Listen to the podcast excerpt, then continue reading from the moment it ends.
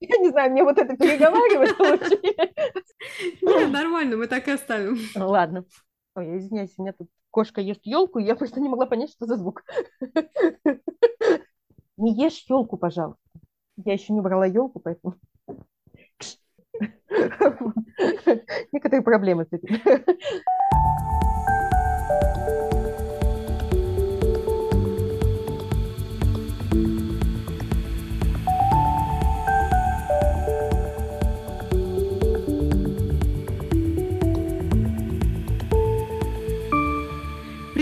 Это подкаст «Дорогая, у нас будет кот». Меня зовут Марина. Я Кирилл. Мы пара со странным набором питомцев, а это подкаст для тех, кто, как и мы, обожает своих животных и меняет свою жизнь ради них. И сегодня у нас первый гость. У нас в гостях сегодня Мария Таирова, фотограф, историк и мама небольшого домашнего зоопарка. Мари, привет! Привет! Расскажи, кто у тебя сейчас живет какой состав зоопарка на данный момент, потому что я знаю, что у тебя периодически в силу некоторых особенностей происходят изменения. Да, ну сейчас у меня живут кошка Тори, кот Феликс, морская свинка Рома, сирийский хомяк Зигфрид, э, хомяк Кэмпбелла Клякса, три сатиновые мыши Падма Парвати и Персифона. И все, удивительно. Так, то есть общее количество у меня получилось э, пять грызунов. Морской свин. Морской свин это тоже грызун? Тоже грызун, да. Тоже это шесть и две коши. И два, да, восемь. Это восемь штук. Восемь да. штук. Ого. Максимально было одиннадцать у меня животных. На пике, на пике существования твоего зоопарка. Ну, э, вот, собственно, почему есть некоторые нюансы в составе зоопарка, потому что все-таки его основную численную часть составляют грызуны, а грызуны, да. к сожалению, не они, очень да, дол- долговечные. заканчиваются, да, к сожалению. Да, и они периодически заканчиваются. А расскажи, как вы живете? Я знаю, что у тебя не очень большая квартира. Обрисуй нашим слушателям, как происходит ваша совместная жизнь, как это выглядит вообще. Ну, квартира у меня действительно довольно маленькая, ну, то есть это как бы 30 квадратных метров, и мы живем тут все, все вместе дружно. А грызуны в основном живут на кухне, а, потому что они довольно шумные животные по ночам, и чтобы я могла спать, они выселены на кухню. Это не всегда помогает. У меня были акомисы, которые безумно громко бежали ночью в колесе, и это было слышно на всю квартиру, пока я не подобрала им колесо бесшумное. То есть это возможно. Бесшумное да, колесо это, это, это возможно. возможно. Да, это возможно. Главное его ну, не в зоомагазине покупать. Я на Алиэкспрессе в итоге заказывала. Вот э, специальное бесшумное колесо. Теперь у меня у всех грызунов бесшумные колеса. Можно было бы их вернуть в комнату, но уже как-то так сложилось, что они живут на кухне. Вот. Э, коты живут везде. Э, морская свинка живет то на кухне, то в комнате, потому что он очень социальный, ему надо все время быть в обществе. И я, в общем-то, его вольерчик постоянно переношу сюда-сюда сюда. На кухне он вообще живет в вольном выгуле, то есть там стоит перегородка просто в дверном проеме, и он бегает по всей кухне, это вся его территория. Он очень рад. Давай уточним очень важный момент. Вот для нас с Кириллом это очень важный момент. На кухню есть дверь? Нет. Это очень важный момент. То есть, хоть это и кухня отдельно, но это кухня без двери. Так, вообще, да. давай, давай так сразу. Общее количество дверей в твоей квартире. Со входной или без? Давай, без, жги с входной. Три. Три. Ну, нет, а Три? со входной четыре, получается. Это очень много. Подожди, это ванна, туалет, Нет, да? Комната и входная. А, то есть комната еще с дверью. Да, да, вот. комната с дверью. То есть у меня не студия, нет, у меня нормальная полноценная однушка. Просто поскольку она крошечная, коридор узенький, то, в общем, еще предыдущие хозяева убрали э, дверь с кухни и оставили там просто арочку такую Ну, да, так можно жить, так можно жить. Мы Все просто... равно есть где разгуляться. Да, да. Есть где побегать котам, как минимум.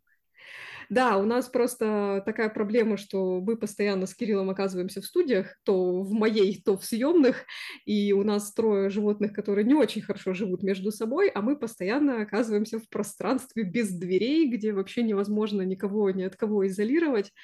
И это достаточно бывает непросто. И я думаю, что в связи с этим как раз Кирилл задаст второй вопрос. Да, это очень интересный для нас вопрос. Это совместное проживание э, животных-антагонистов, то есть тех, которые в естественной вражде конкурируют, либо охотятся друг на друга. То есть у нас, например, кот и хорек – это однозначно конкуренты, а если у тебя коты и грызуны, то это кошка и мышка. У тебя есть кошки и мышки. Как же организовать их совместную жизнь? Расскажи, пожалуйста, как у тебя это получилось?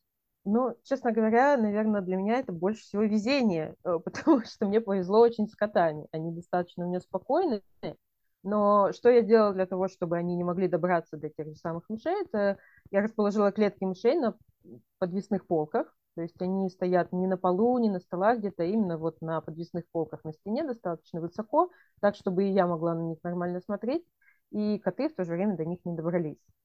А, вот я знаю, что для некоторых котов это, наверное, не будет препятствием, я подозреваю.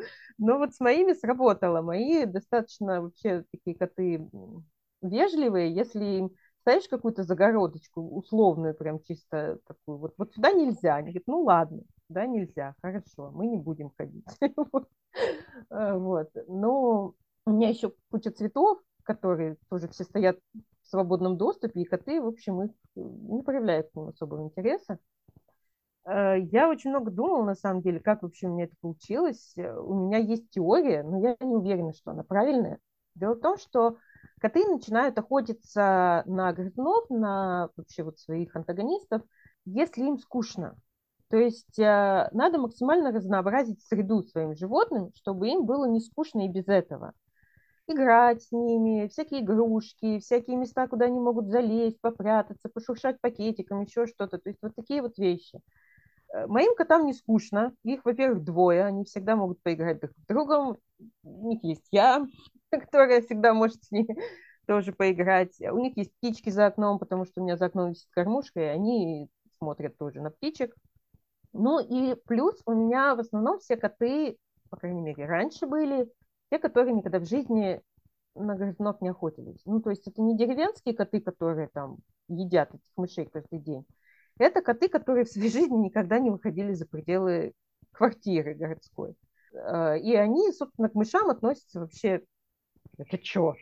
Это что вообще? То есть, они на них смотрят. Я э, никогда не забуду кот старый, который у меня уже нет с к сожалению. Он э, каждый раз, когда он видел мышь, например, я там клетку чищу и ставлю ее на пол, он подходил, и он смотрел, у него было абсолютное изумление на морде. Что это? Почему это здесь? То есть никакого охотничьего инстинкта там по помине не было. Вот. Сейчас у меня кот Феликс, он уличный, и он, очевидно, кушал птичек и маленьких зверюшек, когда был уличным, и он проявляет несколько больше интереса Поэтому с ним приходится осторожничать. Ну, то есть, допустим, когда морская свинка появилась, я очень медленно их аккуратно приучала друг к другу, только под присмотром, чтобы он понял, что это друг, а не еда. вот. И стараюсь, да, не создавать таких ситуаций, когда грызуны и коты будут э, в одном пространстве без каких-то разграничителей. Слушай, кормушка – это крутая вообще идея. Вот Кирилл тоже недавно внес такое же предложение. Я к нему как-то отнеслась э, с недоверием, с каким-то скепсисом, но сейчас ты рассказываешь, и мне кажется, что да, наверное, это крутая идея. Хотя кот у нас тоже сидит на окне, тоже наблюдает за птицами. У нас перед э, окном как раз провод такой длинный, где собирается огромная компания этих птиц, садятся рядочком, вот, ему тоже есть на что посмотреть. Слушай, ну у меня сразу же тогда следующий вопрос. А если ты говоришь, что много времени котов занято развлечениями, у них э, куча каких-то активностей, у них всегда есть ты, то у меня возникает логичный вопрос, э, как же ты, бедная, живешь, потому что ты э, человек взрослый, ты себе зарабатываешь на жизнь, ты ни от кого не зависишь, то есть у тебя должно быть какое-то время, вообще говоря, на работу. Как ты вообще это все совмещаешь? Хороший такой вопрос. Давай перефор... я переформулирую вопрос. Uh-huh. Переформулирую вопрос. Остается ли у тебя время на работу после котов? Да, остается. Э, конкретно сейчас, поскольку я фрилансер, я сто процентов своего времени провожу дома. Вот, и могу в перерывах между работой там, поиграть с котами, еще что-то, еще что-то. Вообще коты не требуют так уж много времени на самом деле, особенно если они уже не очень молоды, вот, потому что они большую часть дня спят. Вот. То есть даже когда я работала на полный день, выходила на работу, они просто вот целый день без меня спали. Вот, вот я прихожу, они начинают играть, скакать, мы с ними общаемся, все в таком духе. Потом они устают, ложатся спать, говорят, слушай, мать, давай тоже спать, да, достала. Первое время, когда я вышла на удаленку впервые, они вообще э, отнеслись к этому не очень хорошо. Я им откровенно мешала. То есть они прям такие, слушай, а ну, вообще, да. да, жили они жили, да. и тут вдруг, что это такое? Вот, да, то есть, как бы, может, ты на работу уйдешь, как-то они там мне намекали, прям очень явно. Ну, ничего, сейчас привыкли. Слушай, а у тебя нет такой версии, что все-таки у тебя кошечки, правда, и котики обычно не молодые, и как-то это все-таки связано? Был ли у тебя опыт какого-то прям юного котика в этой всей грызунячей компании. И, кстати, я знаю, ты тут говорила, что у тебя был кошкин день рождения, на который приходили гости. Это были гости кошечки? Это были, нет, ну это скорее были гости моих, ну и гости кошечки. То есть это были те друзья. А, то есть это все-таки люди были? Да, это все-таки были люди, потому что, ну, кошечка у меня не очень ага. общительная, прямо скажу, с другими котами. Но это были люди, которых она хорошо знает, которых она любит, и в общем, которым даже она идет на ручки, что она делает довольно редко. Все понятно. Как ты думаешь, все-таки насколько возраст влияет? Э, что случится, если вдруг завтра тебе, на тебя свалится молодой жизнерадостный котик, оставшийся без попечения, который посмотрит на тебя большими глазами, скажет, мама, возьми меня домой. Мой. И тут выяснится, да, тут выяснится, что он очень даже не против с мышками, крысками и морскими свинками поиграть. Ой, это будет сложно, но на самом деле Феликса я брала тоже достаточно молодым, ему было 9 месяцев на тот момент. И у меня как раз были очень большие опасения на тот счет, что уличный кот, что он сейчас мне тут всех съест у меня. А, вот. Но он как-то достаточно быстро принял правила игры, то есть он посмотрел, видимо, на всех остальных, что всем остальным сине-фиолетово. Хотя он проявлял больше, конечно, интереса к грызунам. И, в общем, он он взаимодействовал с ними не только через решетку один раз, у него был опыт. У меня был хомяк, который очень любил гулять по квартире в шарике в прозрачном. То есть она прям это обожала. Вот хлебом не корми, дай погулять. И однажды, когда шарик уже так износился, она смогла его открыть и вылезла из него. Феликс сказал, вау, какая классная игрушка. И начал ее просто гонять лапами, подкидывать, вот как, вот как они играются всякими меховушками. Я еще, главное, сижу, работаю как раз, смотрю, что-то кот что-то подкидывает, так думаю, что это он так играет? А это хомяк. Господи, у меня чуть сердечный приступ не случился, серьезно. Вот, э, к счастью, хомяк вообще никак не пострадал. Она вообще, по-моему, ничего не поняла. Она пыталась дальше потом в следующие разы открыть этот шарик, чтобы еще, видимо, поиграть с котиком. Я не знаю.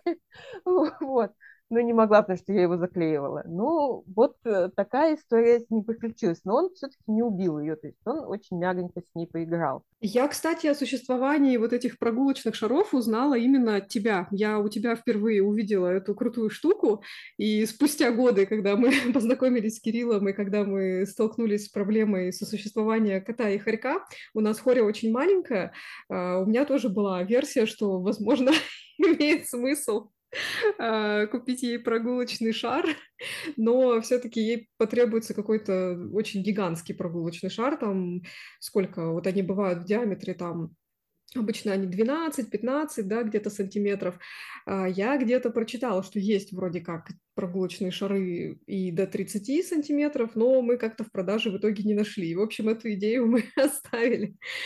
Ну, тут другая проблема. Я не знаю, как у тебя крысы и мышки ходят в туалет, конечно, но у хорьков у них э, как бы такая такая штука, они ходят очень часто. И вообще их к туалету приучают, но у нас хоря к туалету не приучена. Поэтому я подозреваю, что прогулка в прогулочном шаре в какой-то момент закончилась бы мытьем всего хорька.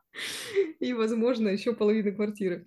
Ну да, на самом деле хомячки, они тоже ходит в туалет достаточно много, поэтому иногда случались казусы в шаре, да, так смотришь, потом такая дорожка из капелек по квартире идешь и моешь пол, в общем, что поделать, вот. Эм. Ну да, и шар, конечно, должен быть большой, то есть, например, для сирийского хомяка это минимум 18 сантиметров, а вот, вот эти, которые 15, 12, они в основном для джунгариков, э, для маленьких. Казус в шаре мне нравится. А как защитник прав э, хорьков я в ответ предложил, конечно, помещать в прогулочный шар кота. Ну, это такой, знаешь, должен быть... Как называются эти шары, в которых люди с горы скатываются? Есть специальное какое-то название у этого развлечения. Вот э, в случае с котиком, да, это, видимо, такой какой-то вариант был бы. Ну, я, кстати, не знаю, насколько хорьков вообще можно в шары сажать, потому что это не для всех подходит. То есть, например, морским свинкам строго противопоказаны такие прогулочные шары, потому что они могут себе позвоночник сломать. Мне кажется, хорек э, не может сломать себе позвоночник, У него его потому нет. что он, да, он отсутствует. Нет, ну, конечно, он есть, но хорьки просто безумно какие-то гибкие. Они вот говорят, что коты – жидкость. На самом деле жидкость – это хорьки, поверьте. Жидкость – это хорьки. У нас э, была такая мультиварка небольшая, и если знаешь, бывают мультиварки, у которых э, клапан не просто поворачивающийся, который вделан в крышку, а такой отдельно достающийся. И вот он где-то, наверное, с, ну, диаметр у него сантиметров 5, маленький очень. И мы как-то ради развлечения ее посадили в эту мультиварку, закрыли крышку, достали этот клапан и, значит, смотрели, как она нос оттуда высовывает. Так она вылезла оттуда через вот эту вот маленькую малюсенькую дырдочку. Она там извивалась, извивалась, но в итоге вылезла. Если можно, я бы вернуться к вопросу о молодых котах, на самом деле. Кошечка, которой я праздновала день рождения, которой исполнилось уже 8 лет, когда-то была маленьким-маленьким котеночком, буквально полуторамесячным. И э, когда я ее принесла в дом, собственно, у меня уже были грызуны, и она с ними знакомилась совершенно нормально. То есть э, котеночка, пожалуй, оказалось даже легче приучить к тому, что это вот, ну, не еда, это друзья. Она просто на них смотрела, и все было в порядке. Ну, э, как будто бы создается ощущение, что у тебя некая самообучающееся комьюнити создалось да. дома, и когда в него попадает новый код, то это происходит как-то автоматически. Видимо, это какая-то такая история, знаешь, как с детьми. Я вот от э, нескольких своих многодетных друзей слышала, что дети — это самоподдерживающаяся система, самое главное воспитать первого, а дальше они там уже сами разбираются. Так что, возможно, тут какая-то такая же история.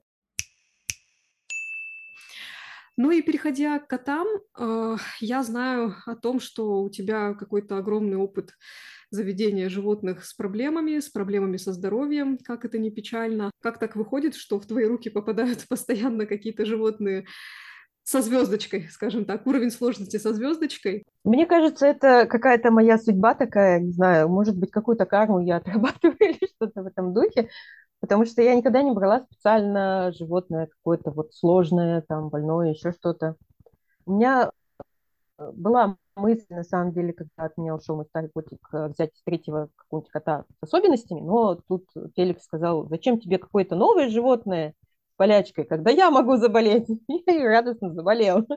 Я не знаю, как так получается, правда. Э, тоже есть теория, которая не моя, и я ней отношусь с некоторым скепсисом, что это потому, что я беру их откуда попало. Ну, то есть у меня, допустим, один котик был с птичьего рынка, другой там с улицы, третий с Авито покупной.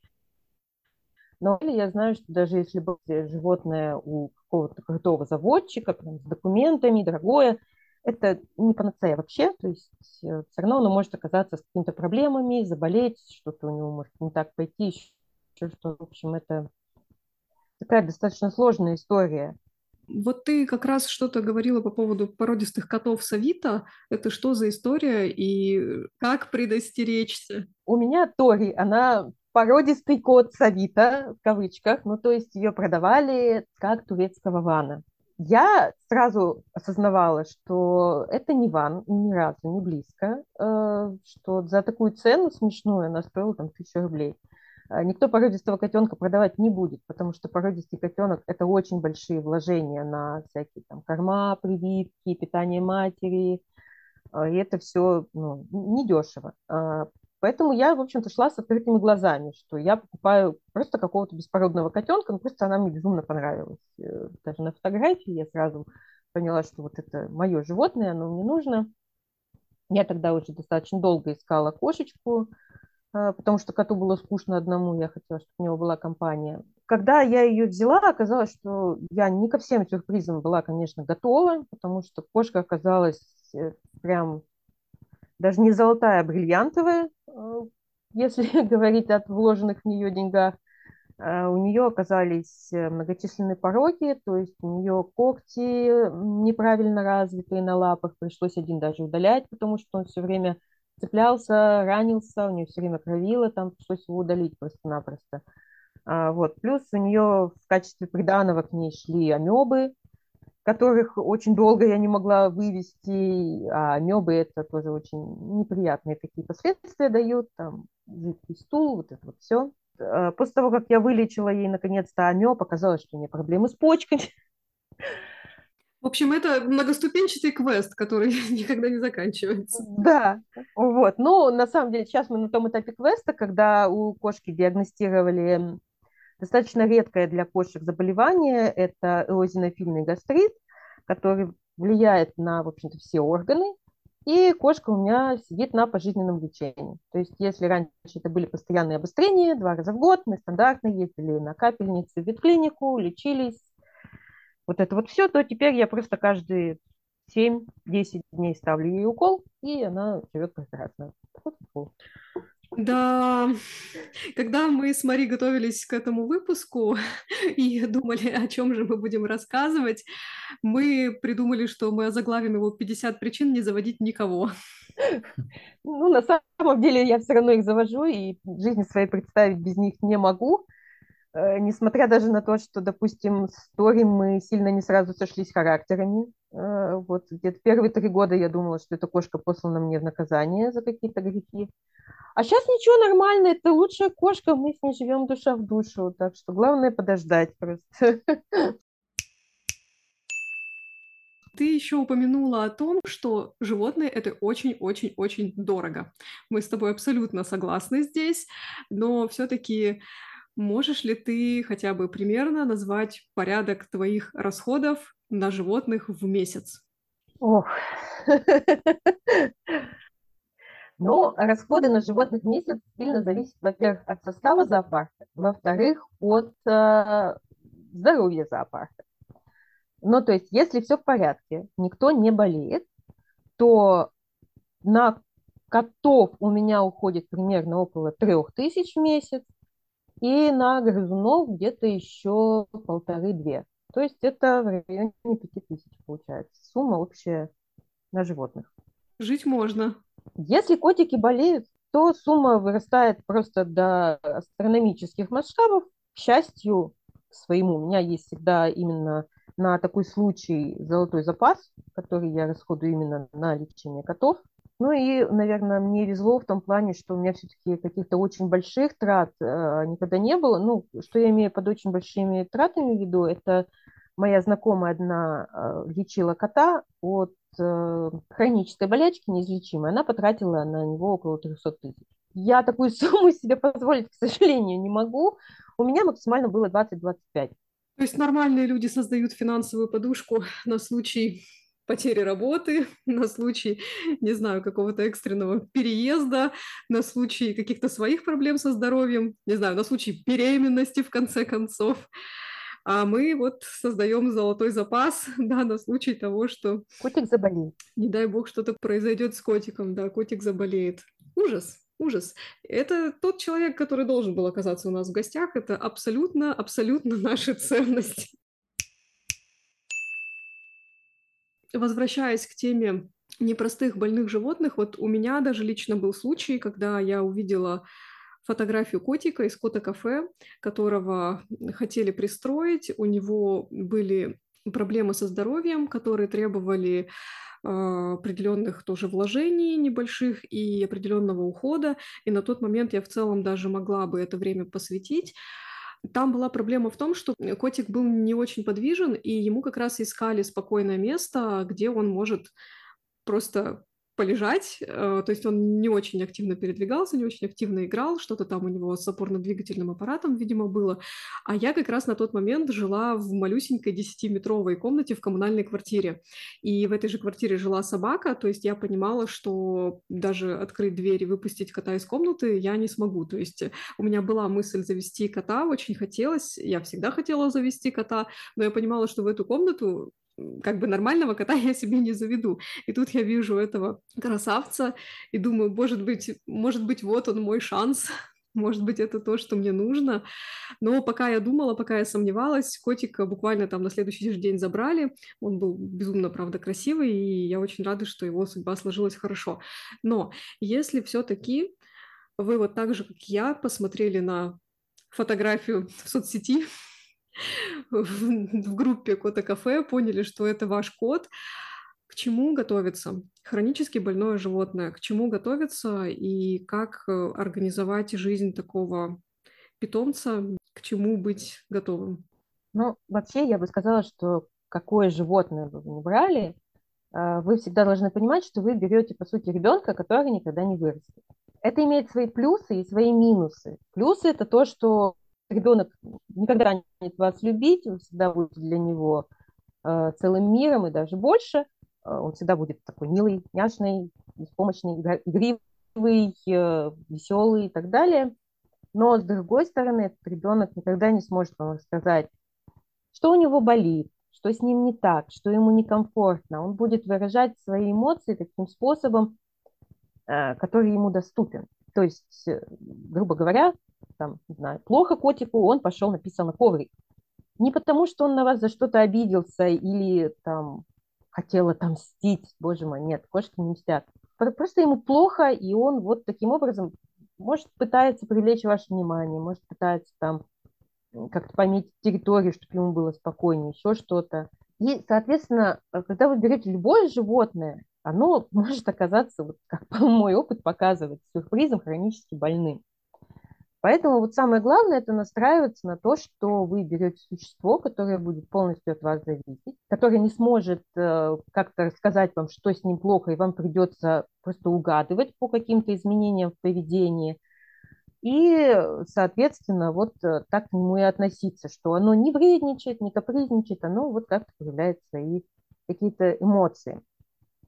А, плюс, если вы берете ну, заведомо больное животное, то тогда уже надо понимать еще одну особенность, что больное животное это не обязательно, что вот оно все время лежит и ему плохо.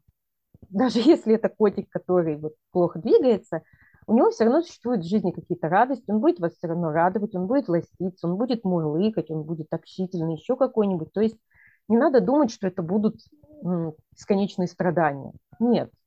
Ну, тут кошечка решила мешать. Да. Подтверждает, подтверждает.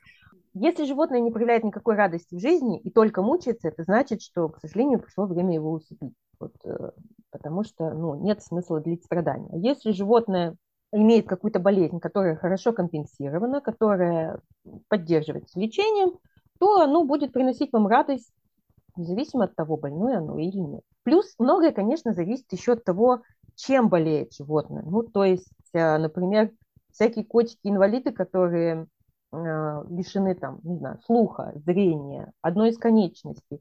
Это активные, бодрые животные, которые, ну, вы вообще можете забыть о том, что у него есть какой-то недостаток, он будет там бегать, прыгать, играться и так далее. У меня была глухая кошка, подобранная на улице, мы не сразу поняли, что она глухая вообще, потому что, ну, никаких проблем с ней не было. Пока однажды не заметили, что, в общем, она не откликается особо ни на что, и спит даже под перфораторы. Когда стали проверять, оказалось, что да, кошка глухая абсолютно.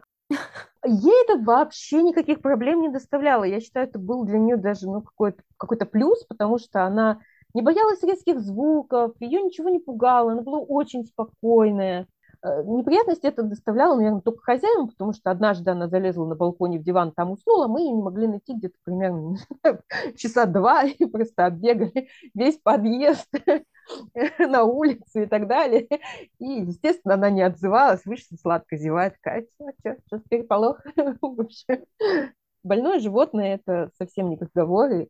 не надо думать, что вы прям берете какую-то страшную обузу на себя. Нет, это просто животное с особенностями, и надо быть ну, внимательным, отслеживать какие-то изменения в поведении. Причем вот, ну, я говорила о том, что могут там на ковер написать, еще что-то.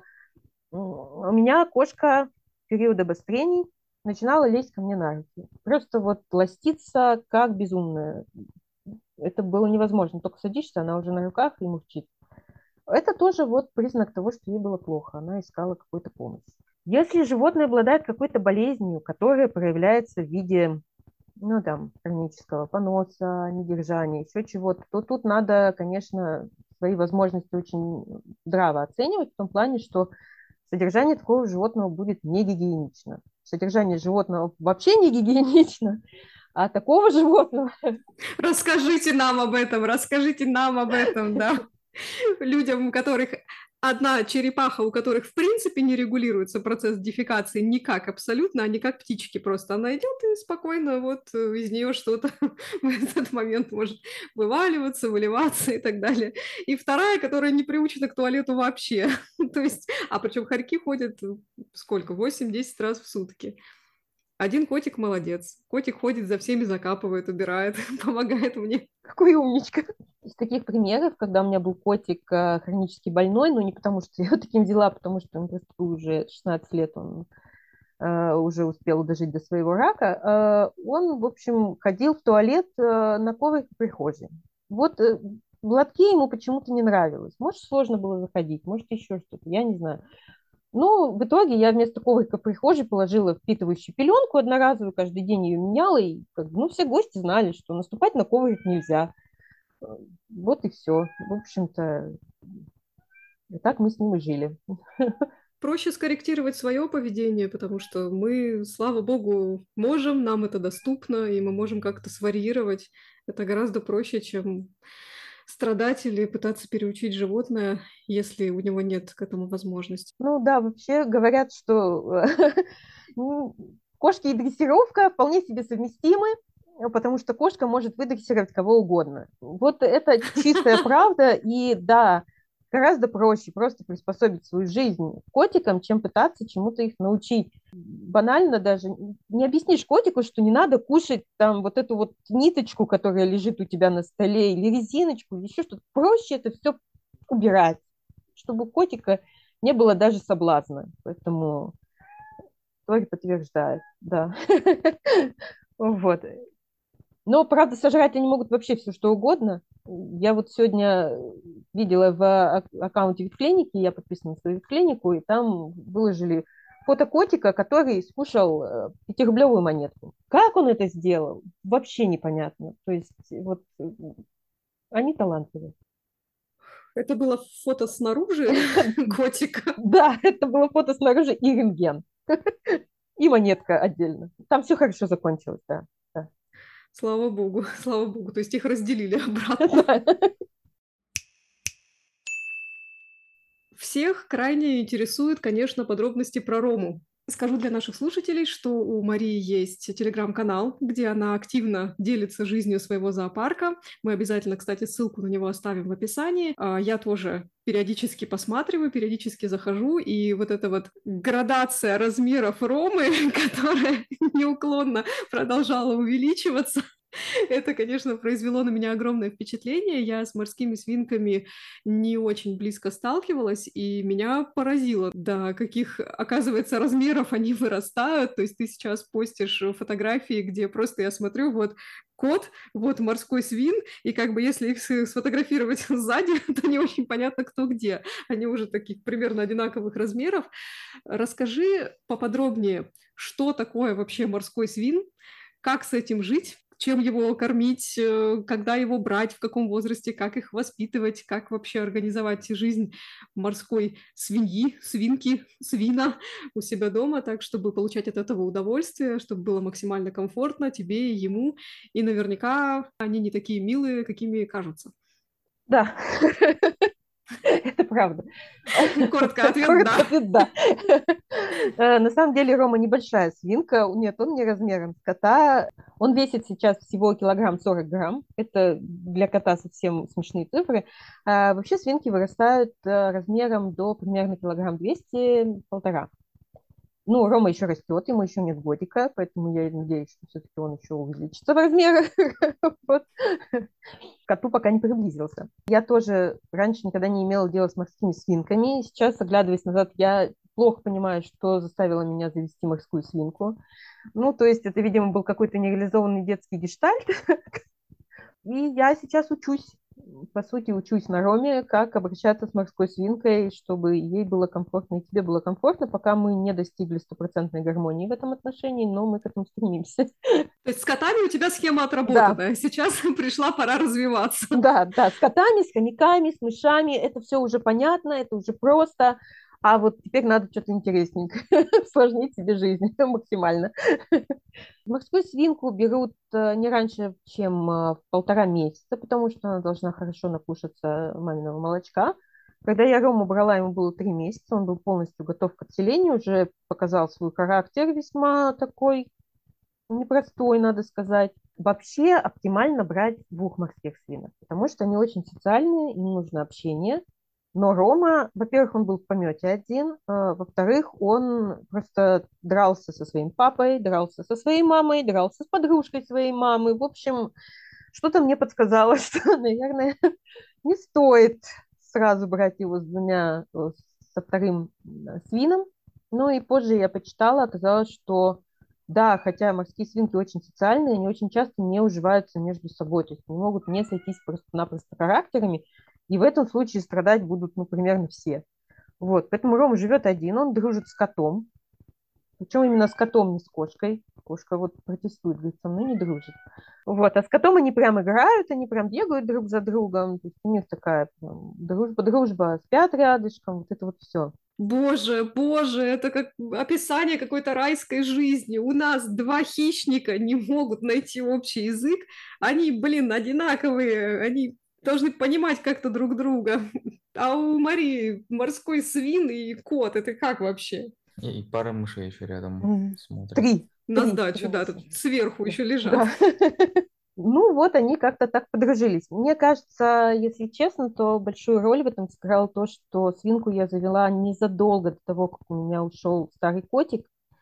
И коты очень переживали на эту тему. К счастью, наука отошла от того, чтобы считать животных какими-то бездушными автоматами, у которых одни инстинкты. То есть сейчас как бы говорят, что да, у животных есть эмоции, да-да, у тебя есть. Uh, у животных может быть там депрессия, они тоскуют друг по другу, ну и как бы я, как человек, который заводил много животных, я могу сказать, что да, это действительно так. И вот когда котик умер, а, остальные коты очень переживали, они очень грустили, и кот просто начал очень много времени проводить с морской свинкой. Э, видимо, как бы пытаясь найти какое-то утешение. И поэтому они как-то так, ну, морская свинка, она такая вообще, ему все равно с кем дружить. О, кот, давай дружить, окей, договорились. Класс.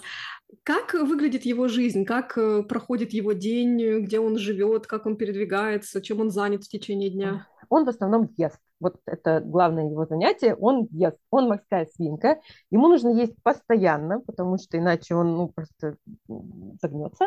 Он животное дневное, то есть, в отличие от многих грызунов, он ночью покладисто спит. Ну, наверное, тоже ест, но я этого не вижу. Он живет э, в вольере. Вольер у него такой тканевый с сеточкой. Как я уже говорила, у него зона выгула – это вся кухня. Поскольку свинке надо очень много места, вообще рекомендуется свинке клетку брать не меньше, чем 90 на 120 сантиметров. Но это прям самый минимум, потому что вот у меня кухня ну, 9 метров, ну ладно, исключим там мебель, допустим, останется 6, он носится по ней кругами, галопом просто. И ему это очень нравится. Поэтому мне кажется, что даже вот эта вот клетка там 120 сантиметров, это будет свинке не очень достаточно. На ночь я его закрываю в вольере, чтобы он там отдыхал и был в безопасности. Днем, когда я дома, он вот гуляет по всей кухне. Ну, я, в общем-то, уже достаточно спокойна, что я вижу, что коты его не трогают, э, не обижают, и поэтому можно особо за него не волноваться. Поэтому даже если уже куда-то ненадолго там, в магазин выхожу, я оставляю его на свободе. Сначала, конечно, я опасалась и выпускала только под присмотром его. Вообще никаких конфликтов не происходит э, ни между котами, ни между свином и котами. Никто не дерется, никто друг друга не поцарапал, не покусал, ничего такого. Э, со свином конфликтов нет. У кота с кошкой постоянно какие-то выяснения отношений, постоянно какие-то разборки. Я не всегда могу понять, они играют или они дерутся. У кошки есть э, шрам на попе, потому что кот ее укусил очень сильно. Кошку я стригу, потому что у нее шерсть такая, с которой она не может жить. К сожалению, у нее начинаются проблемы различного рода. Э, просто когда она была совсем лысая, кот укусил ее так сильно, что у нее была ранка, и вот у нее остался тонкий шрам на любимой попе. рваная рана в моей душе. А со свином нет, со свином никаких вообще проблем нет, они не конфликтуют, когда они там играют, даже я смотрю, что кот когти не выпускает, ничего такого, не пытается там его поймать, они именно играют. А, Рому я кормлю три раза в день, это основа, скажем так. То есть я ему даю два раза в день овощи свежие. Свинки едят много овощей, и им надо разные овощи. То есть нельзя там им одну морковку давать каждый день, иначе свинка впадет в депрессию. Вот. Мне не надо депрессивной свинки. Поэтому у Ромы там такое разнообразие. Там и морковка, и цветная капуста, и свекла, и корень сельдерея, и огурцы, в общем, все что угодно. Это прям, кстати, очень такая дорогостоящая штука. То есть э, свежие овощи, особенно зимой, влетают в копеечку. Да, Зимой в Челябинске, да, это непросто. Вообще непросто. Вот. Потом он э, кушает сухой корм, специальный для свинок, один раз в день я ему выдаю. Ну и постоянно у него в клетке находится сено свежее, я подкладываю, что сено они едят постоянно. Летом э, я привозила ему с дачи прямо хапки травы, он ел свежую траву, тоже ему это очень нравилось. Он говорил, так, сено не надо, мне, пожалуйста, травы. Но зимой, к сожалению, травы нет, он погрустил, сказал, ну ладно, давай сено, что делать. У нас с черепахой такой фокус не прошел. Вообще сухопутные черепахи тоже должны есть сено, но наша сказала, это что вообще, я могу на это максимум покакать. Это все, что я могу с этим сделать. Нет, конечно, очень приятно лежать, очень комфортно, но есть это. Ну вот Рома также сказал. Она, да, она живет у нас на свежем салатике. Себе мы, кстати, не покупаем свежий салатик. Себе мы покупаем витаминки бюджетные, а вот черепахи, овощи и салатик. Понимаю, я тоже столько овощей, как Рома, не ем. И да, я тоже ему покупаю свежий салатик, чтобы как бы там как лакомство давать. Если я ем сама этот салат, что бывает очень редко, то я испытываю муки совести, что я объедаю свиночку. Вернемся к теме дороговизны животных. Да. Подумайте несколько раз. Подумайте несколько раз. Соизмерьте свои доходы и расходы, составьте табличку, составьте смету. Ну и насчет того, что свинки не настолько милые. Ну, во-первых, свинки много какают. Извините за прозу жизни. Но из них, да, реально прям вот все это валится, прям вот на бегу, на ходу, на ручках даже, если вы держите свинку, ей это вообще не мешает. И я не была готова к тому, насколько это много. Ну, соответственно, если в него постоянно входит, то как бы да. логично, что с другой стороны должен идти какой-то отток. Да. И что удивительно, хотя вот он не пьет практически, то есть я видела буквально пару раз, как он пил за все то время, что он у меня живет. Он ест много сочных овощей, и поэтому он еще и много писает. Причем, ну, я не ожидала, что такое маленькое животное может реально столько из себя жидкости выдать. Э, вот. Это был сюрприз для меня. И, соответственно, я очень долго подбирала наполнитель, в котором он будет жить. Сейчас он живет у меня на впитывающих пеленках, потому что это оптимальный вариант, потому что он, любой наполнитель за пару дней превращает просто вот в грязный наполнитель. И, к сожалению, а, лично у Ромы есть еще один такой минус, который тоже встречается у свинок. Он не ручной, он не любит сидеть на ручках, он вообще не любит идти к хозяину. То есть он отзывается на кличку, он подходит, он берет из рук еду, но если его хочется погладить, взять на руки, он драпает просто со страшной скоростью. Это только если его ловить в вольерчике, откуда у него нет выхода. Приходится иногда это делать, э, не ради моего удовольствия, а потому что ему надо стричь когти. Приходится это делать. Так, скажи тогда, угу. пожалуйста, Мария, еще вопрос такой мечтательный. Есть ли у тебя какой-то питомец мечты, которого бы ты когда-нибудь хотела завести любой ценой? Какой-то э, эксклюзивный, редкий, экзотический? Кто это и что бы для этого потребовалось? И Если... что тебя останавливает? Потому что, как выяснилось, ты готова уже ко всему практически. Ну, на самом деле, все-таки не ко всему, потому что, пожалуй, я очень хочу собаку. А, вот. Причем я хочу коржа. Корж в маленькой квартире – это нереально абсолютно, и с моей занятости это тоже нереально абсолютно. Это желательно дом с каким-то выгулом, где корж мог бы носиться и тратить свою энергию. Плюс э, я боюсь, что все-таки с котами корж это тоже малосочетаемо. Без котов я жить не готова. Вот, поэтому такой питомец мечты, это да, это вот э, симпатичный, милый коржик э, с попкой и сердечком. Но с твоим везением вполне возможно, что все пройдет максимально гладко. То есть просто он придет, коты скажут, так, ну, в общем, у нас тут такие правила, в общем, грызуны на кухне, мы здесь, тебе вот коврик, все нормально, живем мирно. Вот эту свинью не обижать. Хорошо бы. Я боюсь, что с моим везением у кожика окажется какая-нибудь болячка, вот это будет совсем нехорошо. Он будет соревноваться с Ромой да. в продуктивности. Да. Всего. Мари, ты не думаешь птицу завести? Ой, нет. Э, я на самом деле думала об этом. Я очень хотела в свое время завести канарейку, но я поняла, что я все-таки не вынесу, что у меня будет над головой что-то летать пернатое и тоже как бы сыпать своими дарами э, на меня. Я не готова к этому. А кроме того, я знаю, что хотя коты достаточно легко могут устоять перед грызунами, перед птичками, у них э, отключает мозг вообще просто совсем, и очень большой риск, что они эту птичку просто съедят. Поэтому рисковать птичкой все-таки не хотелось бы. Ну что, как-то так? Много еще можно было всего рассказать. Будем прощаться? Будем прощаться. Я напомню, что у Марии есть классный телеграм-канал, называется он Мария Сзу, зоопарк Марии. Канал открытый, небольшой, уютный, ламповый, но очень-очень активный. Мария прям постит каждый день кучу-кучу контента. Я даже, честно, не всегда успеваю все посмотреть. Очень призываем, если вас интересует жизнь грызунов, котов и морского свина в пределах одной отдельно взятой маленькой однокомнатной квартиры под предводительством замечательной мамочки Мари, подписывайтесь. Очень классно, очень интересно. Ссылку мы оставим в описании. Спасибо большое за беседу. Ну а нас можно слушать на любых платформах. Подписывайтесь на наш подкаст на той платформе, на которой вы его слушаете. Ставьте лайки, оставляйте комментарии. И я надеюсь, что скоро у нас будет еще больше интересных гостей. Ну что, пока. Пока. Всем пока. Всем пока. Пока-пока.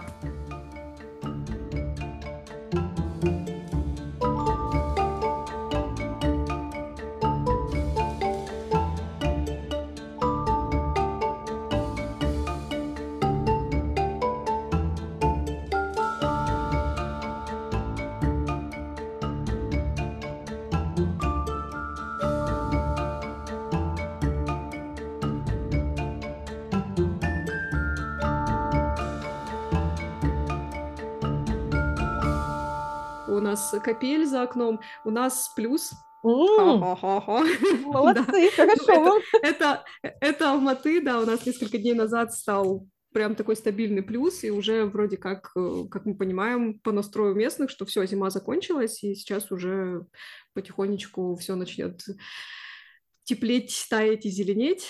Вот, так что у нас за окном непрекращающаяся капель, и я думаю, что ее тоже слышно на самом деле на записи. Вот. Ну, а, кстати, в этом году в Алматы тоже была аномально, аномально холодная зима. Mm-hmm. Челябинск, конечно, побил все рекорды. Да нет, у нас, хотя здесь так, тоже... у нас нормально было. Там где-то в Якутии было минус 50, вот это я понимаю. У нас-то ничего. Ну слушай, ну слушай, мне хватило 40 минут, когда я шла от Алого поля до вокзала пешком в 7 утра. Я была у вас как раз в начале января, и когда меня мальчик, который вез Блаблакар, э, высаживал, он спросил, вы что, пойдете пешком? Я говорю, ну да. Он говорит, вы не дойдете. Я говорю, в смысле я не дойду? Конечно, я дойду, у меня выбора нет, у меня поезд. Вот, но было тяжеловато.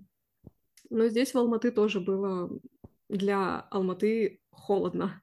Доходило там до минус 15, и это прям сложно переносится с угу. влажным воздухом. Ну да.